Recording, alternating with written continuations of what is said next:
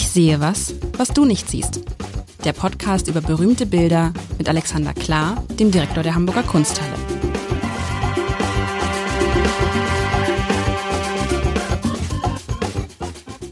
Herzlich willkommen. Und wir sind ja der Alexander Klar und ich. Mein Name ist Lars Heider, der Experte, der Direktor der Hamburger Kunsthalle auf der einen Seite und der schnöde Journalist, der mal vor, ah, mehr als 50 Folgen gesagt hat, er hätte keine Ahnung von Kunst, aber er hätte gern mehr Ahnung von Kunst. Und daraufhin sagtest du, lieber Alexander, dann lass uns doch mal das regelmäßig drüber. Und das ist irre. Was auch irre ist, finde ich, dass einem, also mir geht die, mir geht das, der Spaß dabei nicht aus. Wobei ich glaube, wenn man mir jetzt diese ganzen Bilder vorlegen könnte, wie viel würde ich noch erkennen? Anita Reh, glaube ich, weil du es. Ah doch, ich würde noch ein, doch, doch, doch. Wir sollten demnächst mal durch die Kunsthalle flanieren und mal einfach an den Bildern vorbeilaufen. Und dann sage ich, das gibt's doch gar nicht, das hängt hier wirklich.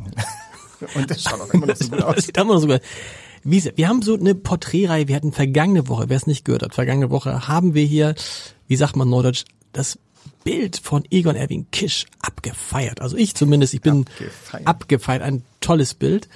Und dann, ja, es kann nicht immer. Es kann, Oh, du bist nicht begeistert. Das, also, also ich beschreibe es. es. Es soll ein fiktives Porträt sein, habe ich gelernt letztes Mal. Das heißt, ein Porträt von einem Menschen, den der, der aus, nicht so ausgesehen hat. Der nicht so, das ist doch dann aber kein Porträt. Das ist ja so, als wenn ich irgendwie, ich male Donald Duck, ich male Donald Duck, aber ich male in Wahrheit, äh, keine Ahnung, Mickey Mouse. Ich, ich wollte das nutzen, um mit dir heute über den Begriff des Porträts oder Bildnisses zu sprechen, weil das, glaube ich, ein ganz schöner Anlass ist. Es ist, hat auch nicht den Titel Porträt, muss man dazu sagen. Ist es ein Fake-Porträt? Kann man sagen, ist es Fake-Porträt? Auch nicht. Es ist gemalt von Anselm Feuerbach und... Äh, ich muss erst mal beschreiben, was man sieht. Anselm, Feu Anselm Feuerbach finde ich schon...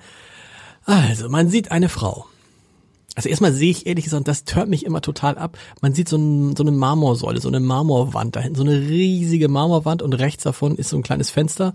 Da guckt man raus und da sieht man noch so ein bisschen, was ist das? Efeu, Gestrüpp, Gestrüpp so.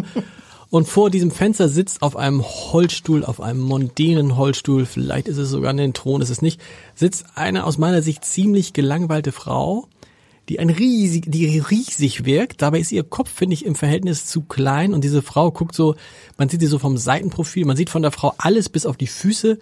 Man sieht vor allen Dingen ein wallerndes, graues, dunkelgraues Kleid und die Frau guckt so, ja, seitlich an uns vorbei, guckt auch nicht besonders fröhlich dabei. Vielleicht ist sie, Gott, vielleicht ist sie sogar in Trauer, das glaube ich aber nicht. Davon hätte sie, hat in der, in der Hand so einen orangenen, lilanen Puschel ein Fächer oder was auch immer das ist. Und ja, ja, und dann endet es schon, hat den, den, den, den Arm so ange, den rechten Arm so über die, über die Brust gelegt, so als, oder, oder zupft da gerade an ihrem Schleier herum. Hat so ein bisschen von der, das darf ich sagen, von, von der Physiognomie im Gesicht, ein bisschen was von meiner Mutter, als sie jung war. Deshalb die Nase. Meine Mutter hatte nicht so eine große Nase, als sie jung war, hat sie auch bis heute nicht. Aber das ist eine schöne antike Schöne antike Nase, aber es ist jetzt kein Bild, wo man jubelt, sondern es ist mir, ach, es ist so trist wieder. Es Introvertiert? So, nee, nee, ich finde, nee, nee, ich finde, die Frau wirkt jetzt nicht, oh, apropos trist, das ist interessant. Ich halte es ein bisschen anders ins Licht. Das ist interessant mal. Wenn man das Licht direkt darauf scheinen lässt, ist das Bild viel heller und gleich ein Tick freundlicher. Die Frau allerdings, das ist aber interessant. Das ist ja für euch wichtig in der, in der Kunsthalle, wie ihr es beleuchtet. Das ist ja dann entscheidend. Wir beleuchten es immer optimal. Auch immer frontal? Wir beleuchten es immer mit Kunstlicht und mischen so wir können in allen Räumen, wo wir es nur können, Tageslicht bei. Das heißt, du hast einen wechselnden Anteil Tageslicht, der die Fläche ausleuchtet mhm. und du hast äh, sehr gute Scheinwerfer, auch mittlerweile sehr energiesparende gute Scheinwerfer, die das Bild in all seiner Farbkraft. Das ist interessant. Wie wichtig ist Tageslicht? Also es gibt ja auch Räume, wo kein Tageslicht reinkommt. Mir ist es total wichtig, aber das ist natürlich eine schwierige Geschichte, weil das Tageslicht ist ein sehr tödliches, schädliches äh, äh, Ding für Kunst. Also wenn du eine Zeitung auf dem Fensterbrett liegen lässt, ist sie nach einem Tag grau. Genau. Kannst du also sehen, was, was Tageslicht anmacht. Tageslicht ist aber für Künstler und für Leute wie mich eigentlich äh, lebensnotwendig, weil ich denke, Bilder leben nur im Tageslicht. Das heißt, mir ist es persönlich ganz wichtig, die Kunsthalle ist auch ganz toll aufgestellt, unser sogenannter Lichtwagbau. Alle drei Bauteile haben Tageslichtanteile. Mhm. Man muss halt einfach schauen, dass man das so steuert, dass eben nicht die kompletten donnernden Looks da drauf knallen, sondern dass eben beigemischt ist. So, ich habe das Bild beschrieben. Du wolltest sagen Anselm Grün? Nein, Feuerbach. Feuerbach. Wieso komme ich jetzt auf Grün? Weil der gerade einen Bestseller wieder rausgebracht es, hat. Anselm Grün ist der der Pater, der Pater. nachhaltig. Ähm, oh. Ja, ich habe aber auch nur den, ich habe, hab die, ich schaue heute mal Buch aus. Anselm Feuerbach. Anselm Feuerbach, ähm, großer deutscher Maler, äh, großer akademischer Maler, obwohl er eigentlich im Herzen ein Anti-Akademiker war. Ähm, fangen wir aber mit dem Bild selber an. Es heißt Bianca Capello, ist gemalt 1864, 1868 und die erste Botschaft ist, zu diesem Zeitpunkt war Bianca Capello, die Frau, die das Bild zu sein vorgibt, schon 400 Jahre tot.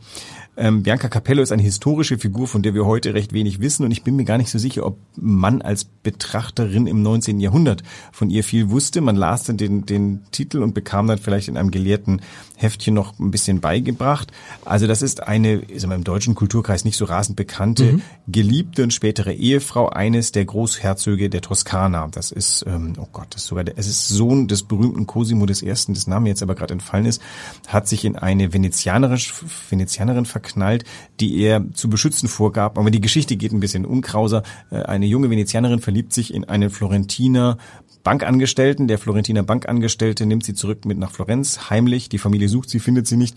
Ähm, der Großherzog wird irgendwie eingeschaltet. Er findet sie, beschützt sie. Ähm, nee, nicht der Großherzog, sein Sohn. Der lässt den Ehemann umbringen, wie man das damals so tat, wenn Probleme irgendwie auftauchten, brachte man halt um. Ehemann um, okay.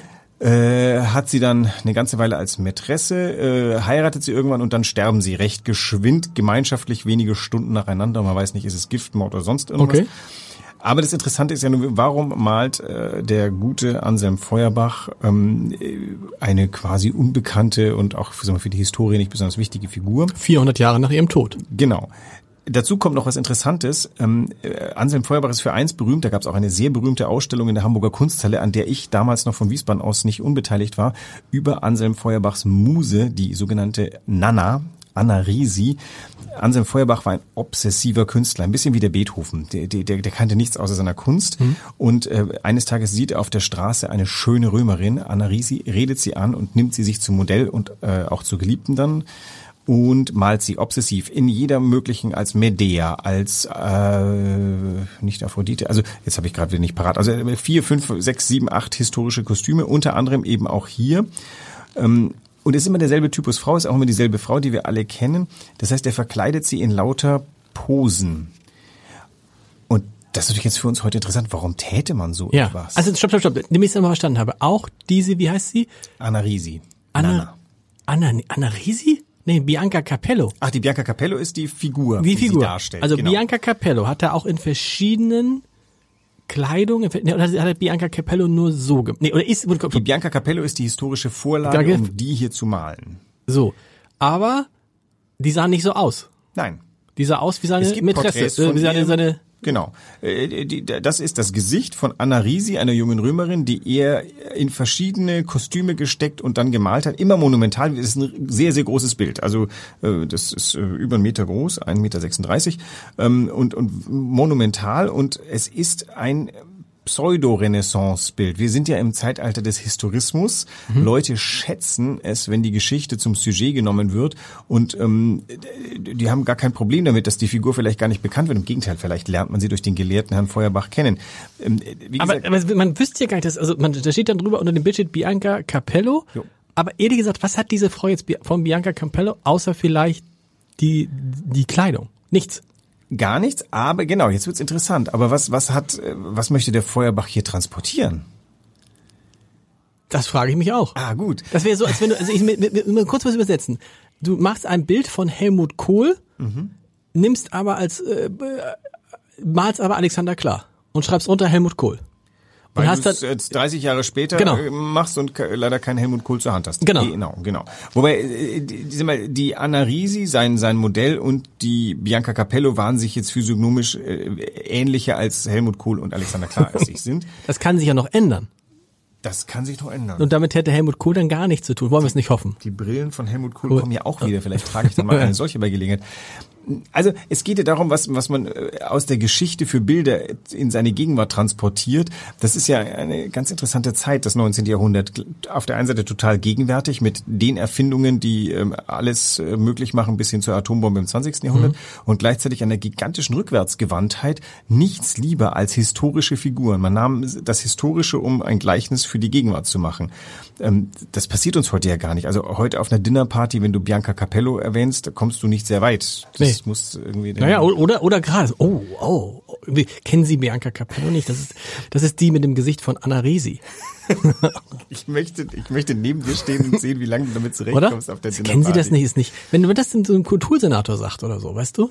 Der sieht Wenn's, ja ganz alt äh, aus. i- i- beim Gegenwärtigen, wenn das vorher ein Theaterstück war, kommen wir, glaube ich, eine ganze Weile voran. Okay. Ähm, also denke ich schon. Aber nochmal, also gut, warum macht, warum macht man das? Warum? Genau, das äh, hätte ich jetzt äh, dich fragen wollen, aber nachdem du es zurückpasst. Also ich ähm, unterstelle... Ich, ich, ich denke mal drüber nach. Ja, warum macht man das? Weil man, also ganz einfach, weil man die Person, die man malen wollte, nicht zur Verfügung hat. Du hast ja schon gut, ja, wobei es ja nicht wichtig ist, die Bianca Capello zu malen, ist doch wurscht heutzutage. Aber äh, du hast ja vorhin so ein bisschen deine Empfindung schon äh, irgendwie spielen lassen. Du, du, du empfandst das Bild trist, glaube ich. Ja, ja, ist trist, ja. Trist, natürlich trist, weil es ist, zu, zu, zu einem Drittel ist es ein schwarzes Gewand. Und tatsächlich guckt sie ja. Gelangweilt, genervt. Ist das gelangweilt? Naja, ist das, ist- ist das gelangweilt? Ja, vielleicht. Vielleicht ist es auch traurig, vielleicht ist es auch so, ach, aber es ist eher so, oh Leute, ganz Also- ehrlich, muss das jetzt auch noch sein? Nicht fröhlich, nicht Nee. albern, nicht überbordend, sondern tatsächlich nach innen. Und es ist viel Schwarz dabei, ein schwarzer Schleier. Ja. Und ähm, also das ist ja so ein bisschen, wir hatten das schon mal bei der Überlegung, wie stellt man eigentlich bestimmte Dinge wie Gefühle dar, die ja an und für sich nicht darstellbar sind. Man nimmt eine Metapher. Und wenn wir jetzt versuchen, der, der Feuerbach malt ganz gerne die Iphiginie. Und die Iphiginie sitzt an einem Ufer und du blickst auf den Horizont. Und bei mir fällt bei diesem Bild immer sofort wahlweise Einsamkeit oder Abschied ein, obwohl interessanterweise für Abschied müsste auch noch ein Schiff wegfahren. Und hier habe ich das Gefühl, das ist der Inbegriff von Trauer. Von, ist das so? ja, du bist ja mit gelangweilt auf einem anderen Ding unterwegs. Ja. Vielleicht hast du ähm, auch mehr Recht als ich. Ähm, Ja, gut, es kann auch, ja, ja, es kann auch, ja, aber ja, Es ist leicht borniert, also nein, nicht borniert, es hat so, so was, so was etwas Snobistisches. Ja, aber es hat nämlich Trauer, ich finde Trauer ist doch so ein Gefühl, was, was man erkennt, genau wie, wie, wie Freude, also es ist aber nicht, es ist dann keine echte Trauer, es ist dann so ein bisschen so eine, ich muss jetzt traurig sein oder so, ich ist eher so, so es ist ja für mich auch so eine Momentaufnahme zu sagen, ja, ja, ich bin gerade gelangweilt, das ist irgendwie, ach, weiß ich auch nicht, was sitze ich hier eigentlich, wer hat eigentlich diesen komischen Federbusch mir da in die Hand gedrückt? Also, Also vielleicht gehen wir mal in die Oberflächlichkeit. Das ist ja alles sehr prächtig, da ihr Gewand, der Faltenwurf, die auch das dieses seidige, der Feuerbach konnte ja riesige fantastisch Kette und so, genau. Auch das ähm, das das Textil dieses Throns, dieses Sessels, auf dem sie sitzt, das Holz, ähm, dann auch tatsächlich diese dieser Pilaster im Hintergrund, den du nicht so doll findest, der also mit marmoriert, der Himmel, der auch so ein bisschen marmoriert ist. Mhm. Alles an dem Bild ist edel. Das ist doch, also das äh, stellst du in ein Shop-Window von Cartier und äh, kannst dann auch vor dem vor dem Pilaster noch eine Uhr gut platzieren. Also ist der Mhm. Inbegriff von Luxus und gleichzeitig ähm, äh, ist die Frau nicht froh über ihren Luxus. aber, ja, ja, hm. Nee? Ich bin immer noch und ich ja alles alles ja ja weißt du was ich habe das Gefühl da ist doch jetzt an dieses Bild ist völlig wirr dadurch also es ist irgendwie da malt jemand jemanden der gar nicht so aussieht wie der den er malt und versucht dann damit irgendwelche Gefühle zu transportieren die man aber nicht so richtig deuten kann Aber ist es eigentlich wichtig, dass man weiß, wie der Mensch ausgesehen hat? Das ist doch ähm, immer seit ich äh, den Film Amadeus ist doch- gesehen habe, denke ich mir, ich muss doch nicht wissen, wie der Mozart ausgesehen Ja, hat, wenn aber- der Schauspieler vom gut, Amadeus so gut, unglaublich gut. Mozart ist. Gut, Herr Klar, aber dann dann ist es jetzt egal, dann zeigen wir ab jetzt, wenn es wenn wir wenn es um Annalena Baerbock geht, zeige ich einfach irgendeine Frau. Ist doch egal, wie die aussieht. Naja, du bist ja ein Informationsmedium, das heißt, das wäre ja quasi die Information irreführend, aber wenn... Na gut, das Bild heißt Bianca Capello. Ja, So, da erwarte ich doch, dass es Bianca Capello. Also sag mir, sag mir irgendeiner sagt, haha, ist doch klar, dass es nicht Bianca Capello ist. Alle denken, das ist Bianca Capello. Ist Es aber gibt- gar nicht Bianca vier, Capello. Fünf zeitgenössische, Po- nee, aber äh, eins, es behauptet ja nicht aus dem Jahr 1490 zu sein. Moment, die ist irgendwie, die ist glaube ich Ende des 15. Jahrhunderts geboren. Also sag mal 15, das, sie behauptet nicht das Bild von 1502, 3, 4, 5 zu sein, sondern es sagt klar 1864. Dann äh, der, kann man sich sofort wahrheitsliebend auf die Suche begeben und stellt fest, das kann schon mal nicht nach der lebenden Frau gemalt worden sein. Dann denkt man aber, es ist nach einem Vorbild gemacht. Man denkt doch aber, das ist Bianca Cap Ca wie heißt sie? Capello. Ja. So. Ah, die kommt auch, die wird auch wieder lebendig durch uns. Das Genau, ist so genau. schön. Also, aber äh, trotzdem ist sie, es ist ja Anna Risi. Und das ist doch dann um, hm, warum, Man könnte ja schreiben, schreiben Bianca Capello featuring Anna Risi. Ja. Dann würde es verstehen. Aber wieso tut man so, als ob es die ist und lässt ja jeden, der das hier in Text nicht durchlässt, denkt, okay, jetzt habe ich ein Bild von Bianca, spielt vielleicht keine Rolle. Aber da hat man das Bild ja in Wahrheit nicht verstanden. Ja, das Bild versucht ja eine Zeitreise 400 Jahre zurück und versucht irgendeine Essenz aus diesem aus dem Leben womöglich, das ist natürlich ein großer, großer Anspruch. Also was, was, ich meine, diese Frau wird gelacht und geweint haben, die hat Kinder gekriegt, die hat geliebt und gehasst. Äh, und in dem Bild wird ihr ganzes Leben unter der Headline äh, introvertiert gelangweilt Genau. zusammengefasst. Ähm, am Ende ist es natürlich so, da, das ist ja auch wieder die Zeit, 19. Jahrhundert spielt mit den Metaphern der Geschichte. Das 19. Jahrhundert schnappt sich einfach aus der Geschichte, was es will. Berühmtestes Beispiel auch in der Kunsthalle, worüber wir gesprochen haben, der Einzug Karls V. in Antwerpen. Ein historisch vollkommen bedeutungsloses Moment, gemalt auf 50 Quadratmeter. Aber ein großartiges Bild. Aber ein großartiges Bild. Ja, und also wenn es äh, wenn's doch schon nicht wahr ist, dann ist es doch großartig erfunden, heißt der schöne Spruch. Ähm, in, auf Italienisch se non è vero è ben trovato. Ähm, die Italiener sind da viel lässlicher als wir mit, äh, mit Aber weißt du, das klingt auch gleich viel cooler. Wie, was sag nochmal?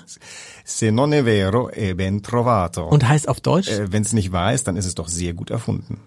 Dann ist es sehr gut gefunden, wo erfunden mit dabei spielt, aber es geht ja um die um das Anverwandtnis dieser Zeit. Man versucht sich reinzuversetzen. Und der Anselm Feuerbach fühlt sich der Renaissance sehr, sehr, sehr zugehörig, wenn er nicht gerade und versucht sozusagen das miteinander zu verbinden. Also dass heute seine Muse, oder ist es einfach nur, weil es seine Muse ist, weil sie gesagt hat, pass mal auf, wenn du mich jetzt nicht jedes Mal auf jedem deiner Bilder zeigst, dann gehe ich zum anderen hin. Ich glaube, zum er anderen fand Maler. seine Muse so a- als historisches Medium. Der, äh, seine Muse hat ihn äh, zum, äh, zum, soll man sich herandenken an Iphigenie, an Medea, äh, an Bianca Capello verführt und äh, ich glaube, so ungefähr, äh, der hat seine Malerei als eine Art höhere Wahrheit, äh, die man sich nochmal zurück erinnert gesehen. Weil er hat vielleicht nicht ganz so unrecht gesagt, die, von der Bianca Capello gibt's kein, kein Gemälde des ersten Porträtisten seiner Zeit. Gibt ganz tolle Gemälde aus dieser Zeit. Die, äh, die Ehefrau von Cosimo I., die Eleonora von Toledo, ein fantastisches Bild. Da hast du auch das Gefühl, du guckst direkt einem Menschen Leben in die Augen. Von der gibt's das nicht und vielleicht hat der Feuerbach gesagt, na, dann muss ich halt eins herstellen. So. Historisch. Wen hat er noch gemalt? Hat er dann noch andere gemalt, die dann auch irgendwie, keine Ahnung, irgendwie Die- Joachim Nana- Löw? Die Nanne hat ihn verlassen irgendwann und hat er sich eine zweite Muse gesucht, die war aber irgendwie, das war nur noch, die, die Sache war auch durch. Ja. Diese obsessive Maskierung einer Frau mit historischen Figuren, das, das äh, war dann auch irgendwann, ähm, ja, Schema geworden. Das finde ich, weißt du, das finde ich jetzt mega interessant, dass so ein Bild dann es in die Kunsthalle schafft, wo ich denken würde, ja, du hast recht, es ist gut gemalt, es ist diese Samtsachen sind gut gemalt, diese, diese, dieses Gewand, aber da habe ich auch schon viel, was du mitgebracht hast, gesehen, was richtig gut gemalt war. Das ist, das scheint das so, aber dass das dann da ist, offensichtlich wegen der Geschichte hinter der Geschichte, ne? Also wenn es jetzt Bianca Capello die echte gewesen wäre,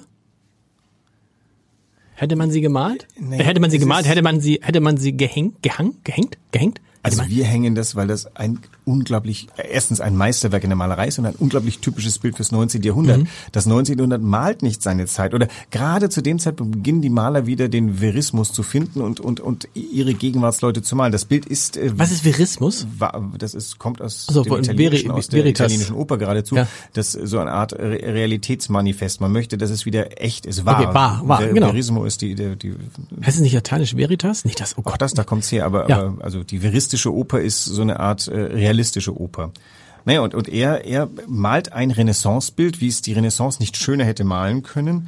Und äh, Wie es aber damals so gemalt worden wäre im, im, im- im 15. Jahrhundert? wenn damals man schon so hätte malen Mal können. Der, der Anselm Feuerbach ist ein stupender Techniker. Diese Frau ist plastisch, schön, echt. Ähm, also man hat wirklich das Gefühl, man hat hier einen Menschen vor sich und keine Kostümpuppe. Mhm. Ja, also warum ist das in der Kunsthalle? Ich weil es tatsächlich schon ein Bild seiner Zeit ist. Wir hatten bei dem Egon Erwin Kisch haben wir festgestellt, da lacht uns dieser, äh, lacht uns nicht, da sieht uns ein echter Mensch an und wir haben das Gefühl, wir lernen diesen Menschen kennen. Hier schaut uns die maskierte historische Figur an und wir haben trotzdem dieses komische Gefühl, dass das könnte wahr sein oder ähm, es ist auf eine bestimmte Art und Weise wahr. Ich finde das schon ganz faszinierend. Na, ich, wie gesagt, ich fremdel tatsächlich jetzt, wo du es erzählt hast, ich, ich habe auch schon von Anfang gefremdelt mit dem mit der Gesamtkomposition. Und irgendwas hat mich gestört. Und jetzt ist es vielleicht einfach, vielleicht, wenn das echte Gesicht drin wäre, hätte dieses echte Gesicht vielleicht auch zu dem Rest gepasst, weil der Kopf ist ja auch viel zu, oder ist der Körper auch von seiner Nana? Naja, das, ich glaube, für dieses Bild musste man die Nana nicht akt äh, sitzen lassen, aber sagen wir, die Proportionen funktionieren. Das Bild hat übrigens auch einen Anklang an, an äh, Renaissance-Bildtypen, besonders gern Päpst, Papst ähm, Okay. äh, äh, Bildnisse, also der Julius Zweite. Ähm, äh, das ist ungefähr so, ist der Thron angeordnet. Ich überlege jetzt gerade, ob das damals wohl ein besonderer Kick war, dass man auf ein typisches Männerbild jetzt auf einmal eine Frau setzt. Das könnte auch ein Fall sein. Ich weiß gar nicht, ob zu der Zeit. Nee, nee, es gab auch äh, Bildnisse von Frauen, die so saßen. Aber das ist immer die Anordnung, die ist in der Renaissance gefunden worden. Mensch in Dreiviertelansicht auf einem sehr elaborierten Sessel. Aber weißt du was jetzt mal ohne diesen Fächer in der Hand und dann mit dem männlichen Kopf würde das auch gehen, man würde das als irgendeinen hohen Geistlichen durchgehen lassen, ne? ja, ja. Als ein und äh, gerade und das, im Petersdom, das könnte auch von innen Inneneinsichten des Petersdom auf so, einem- auf so einem Stuhl sein, könnte auch. Und anders als in der Renaissance, in der Renaissance würde wahrscheinlich noch irgendeine Form von Attribut mit dabei sein. Äh, diese Frau, diese Frau ist sie selber. Das ist natürlich reinstes 19. Jahrhundert. Die Persönlichkeit braucht hier kein Attribut, sondern äh, das, höchstens könnte man sagen, dass dieser ganze Schmuck, die Perlen im, im Haar, dieses dichte schwarze Haar, dieser feine Schleier, vielleicht ist das ein bisschen Attributgedanken. Also die Frau ist reich oder hat viele Möglichkeiten, sich gut anzuziehen. Aber ansonsten ist nicht, diese Frau könnte alles sein. Wenn man das Schildchen Bianca Capello wegmacht, ist ähm, Stimmt. das das Porträt einer Frau. Das, Port das finde ich schöner. Warum hat man es dann nicht das Porträt einer Frau genannt? Dann wäre ehrlicher gewesen. Nee, der Und Anselm auch irgendwie, auch irgendwie äh, geheimnisvoll. Entschuldigung, Anselm. Das ist ganz schön, weil du, du, du sagst ja im Endeffekt tatsächlich so ein bisschen, das 19. Jahrhundert ist recht unehrlich. Das ist es aber auch tatsächlich. Das 19. Jahrhundert äh, lebt im Schatten oder in der Verarbeitung der französischen Revolution, versucht noch einmal zu tun, als sei es Mittelalter. Da gibt's Leute, Kaiser vor allem, die irgendwie noch an Gottes Gnadentum glauben. Und gleichzeitig ist das 19. Jahrhundert zu allen Dingen fähig. Das lügt sich ja quasi permanent an. Das ist ein verlogenes Jahrhundert. Kein Wunder, dass die Bigotterie da besonders äh, en vogue war. Also dann passt doch das Bild wenn man so böse sagt wie Lüge, also das Bild ist äh, vor allem Maske, ist, ähm, ist Behauptung von etwas. Ähm, ich bin einfach im 19. Jahrhundert sehr zu Hause, muss ich zugeben. Deswegen bin ich sehr geneigt, das 19. zu verteidigen, auch wenn ich weiß, dass es ähm, unter den Jahrhunderten herausragt an, an Monstrositäten. Es ragt auch an Schönheiten heraus. Das stimmt. Das hast, hast du mal wieder, ach, jetzt hast du mich mit dem Bild auch ein bisschen, naja, versöhnt. Es ist ein sehr schönes Bild. Ein Wir sollten es mal live angucken. Ein Und sehr es hat eine ganz, ganz tolle Ausstrahlung. Was machen wir nächste Woche? Weiß ich nicht, worauf Weiß hast du nicht. Lust? Ja, vielleicht jetzt haben wir so viel Porträts, jetzt so, so, so eine, so eine Land, irgend so eine Land, nein, Landschaft? weiß Ja. ich nicht. Oder, ich, oder haben wir irgendwas schon mal, irgendwas, was, was ihr habt, ein, ein, ein Genre, was wir noch nicht hatten? Hatten wir, Fotografie hatten wir selten, viel, ihr habt so, so viel hatten Fotografie habt ihr gar nicht, ein ne? paar Fotografien. Ich überlege mir mal was ganz Neues. Das ist jetzt Eine Collage, hatten wir mal eine Collage? Gibt's so Collagen bei euch? Ja klar gibt's Collagen. Ich gehe mal in Richtung Papier. Wir machen mal eine ein Werk auf Papier, ein besonders äh, innovatives Werk auf Papier. Aber auf Papier, ich würde sagen, auf Papier, nee, Quatsch, ihr, und ihr unterscheidet ja sauber. Ich hätte, für mich ist das alles Papier, aber Leinwand ist für euch nicht Papier, ne? Eine Collage findet meistens auf Papier statt. Es soll Collagen geben, die auf Leinwand äh, vielleicht aufgeklebt sind, aber wenn Collage, dann meistens Papier und tatsächlich, sorry, das ist bei mir so eingeordnet. Äh, wir gehen nach den Medien, Skulptur, Malerei. Malerei ist Öl auf Leinwand, Öl auf Holz oder eben Papier. Papier. Bis nächste Woche. Tschüss. Bis dann.